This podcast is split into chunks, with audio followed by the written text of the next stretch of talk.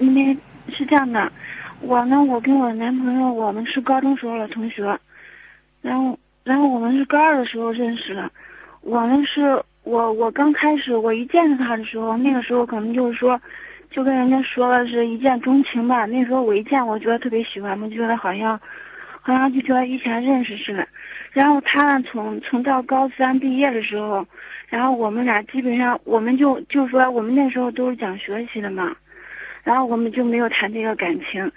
那个时候呢，他我就是哦，我就是有时候觉得他好，有时候觉得觉得他对我，有时候我觉得有那个意思，有时候就是没有嘛，就是反正就是到我们到嗯大二的时候，就是大二嗯下学期的时候嘛，然后我们开始就是开始联系了，然后他跟我说，他就跟我表白了嘛。然后其实，其实我呢，我就是，嗯，心里面也一直没有放下嘛。然后我们俩就开始交往了。后来，嗯，就是两个人的感情嘛，一直也是很好了。然后来回有时候就是放假了，或者是暑假放暑假的时候，来回都有时候他过去，有时候他过来嘛，有时候我过去。他他现在是在那个湖南上学了，然后我现在是在郑州了，然后今年就是该毕业了嘛。嗯，去年，去年就是，嗯，去年十二月份的时候，十二月底的时候嘛，就是我们因为因为一点小事，就因为看那个电视剧，看那个电视剧《中国式离婚》，看那个，呃，就是因为那个意见不一样嘛，然后他就，嗯，就开始他就是，我也不知道有有有那个有什么样的想法哈，我也不我也不太清楚，他都不跟我讲。后来就是因为他天天晚上关机嘛，因为以前的时候他不关机，就是有有那后来，他他天天晚上关机了，我找不到他嘛，我就着急啊，我着急的话，他他就是一边工作一边学习嘛，然后我打他那个同事的电话找他了，然后因为这个生气了，生气他他就跟那个他就跟我说，他他他不是打电话给我说，还给我发写发那个发短信，他跟我讲他说。他说：“我我现在对你没感觉，然后，嗯，然后，然后他说我对你没感觉，然后前一天的时候他还跟我讲，他还问我。”他说我离不开你，你离开我离不开，因为当时以前我们两个感情都都是都是可好嘛，我们两个家里面的人都知道，都知道我们关系嘛，也都特别，也都同意，也都特满意哈。我们俩同居了哈，家里面也都知道嘛，家里面都想他是准备我们两个毕业了之后就是我们结婚了嘛。他说我，他说我，他说我爱你是，那那是曾经爱了，我一直觉得他是一个什么样的人嘛。他特别是那种沉稳的人，特别特别稳重了，然后对家里边特别负责任哈。他从来就是啥事都不让爸妈操心，就是因为家里条件不太好哈。上大专，他从上学开始就从来没有往家里面要过一分钱，还特别孝顺。然后就是因为这个，因为工作，还因为学习嘛，因为他就是留级了嘛，因为考试考的不好，然后留了一级，留了一级。他读的是统招还是自考？统招。然后他他就是说说分手的时候哈，他就说分手嘛，因为什么时候说的？十二月中旬的时候，就十二月中旬是是那个就是快过年前半个月的时候。是腊月还是元旦？哎，嗯嗯，好，我知道了。哎，腊月呃，在这中间你们联系过没有？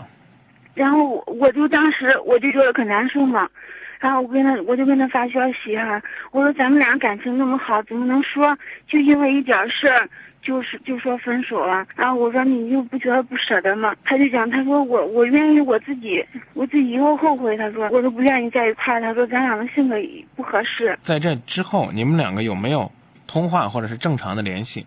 他不跟我，他不跟我联系，然后，然后他就他我就求他求他了嘛。别求啊，别求，求过了就算了。我现在正要跟你说我的建议，如果他不联系的话，你也不联系。咱不能就这样结束了，咱们。咱们在一块儿以前，以前这么长时间都都觉得那么幸福了，不可能就说我说咱以后咱多理解着点，有什么事多包容着点，就是说没有什么过不去的嘛。他就是那种大男子主义的。我跟你讲啊，这个爱一个人呢，把他会说的很美。通常的这个叫做晕轮效应，就好像那个太阳那个光光芒一样，你觉得他照在哪儿都是那么亮，那么温暖。你跟我讲这是一个好男人，一会儿大男子主义蹦出来了。刚才说他很孝顺去工作，工作到自己得留一级，这最起码不能是一个优秀的大学生。如果说他这个人本质还不错的话，他是不需要你这些提醒的，也不需要你求他，你明白吗？然后我求他，我求他，他说你以后不求他行不行？你以后不求他行不行？做不到是吧？我一我一直都是求着他，你以后你以后不求他行不行？从咱们谈话以后嗯，可以吧？他就给我讲他了，他说你以后不要给我发消息，不要给我打电话，你做到了吗？嗯那个我，我然后他说我过年回来的时候再说吧，然后中中途的时候过了好几天了，因为以前我们天天打电话，天天发消息，现在咱们还有两分半的交流时间，我不知道，我不知道你更想把你心里边所有的苦在这两分半里边倒出来，还是想听听你对面的这个主持人说说自己的观点？你你说吧，那我说吧，嗯。行不行？嗯。你俩之间这个争吵，或者说出现矛盾，是从看了一次叫做《中国式离婚》的电视剧开始，嗯应该是这样吧？嗯最起码在你感觉是这样。嗯我刚刚还在看一篇文章，说中国式离婚呢，让很多人对婚姻抱有美好幻想的时候，突然之间被吓坏了。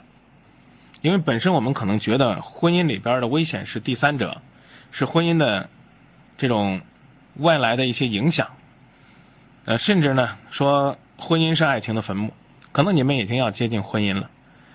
但是呢，你有没有发现，这个中国式离婚描述的就是夫妻之间的，就是恋人之间的那种猜疑，其实也是对彼此感情的一种伤害，而恰恰你们就是在看中国式离婚的时候出了问题。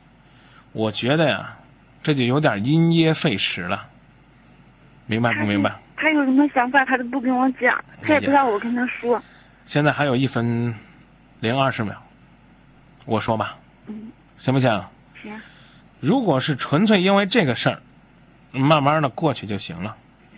婚姻呢，里边还是有很多很美好的东西，很多真善美的东西。不要因为有人走在路上跌倒了，你就从今以后不敢走马路；也不要因为你曾经吃饭的时候被噎着了，从今以后呢就再也不吃饭了。更不要因为两个人因为中国式离婚出现了争吵，婚也不结了，恋爱也不谈了。这第一点。第二，他不让你打电话，你就别打电话。你说你舍不得，舍不得就拿出点舍不得的味道。什么叫味道？指你思念他吗？你们过去那种感情是真的还是假的？应该是真的吧。如果是真的，他心里边也有放不下的牵挂呀。你每天给他打电话，每天给他刺激，导致他对你的思念转化成一种讨厌、一种恨。他为什么恨你呢？就是因为他爱你。不要跟他联系，等到他回来的时候，或者说再等一段时间，你们再去找爱的感觉，你一定可以拥有这段感情的。如果他不是一个坏男人，好吧？嗯，记得好，谢谢。找回自己，就找回了爱情。再会啊。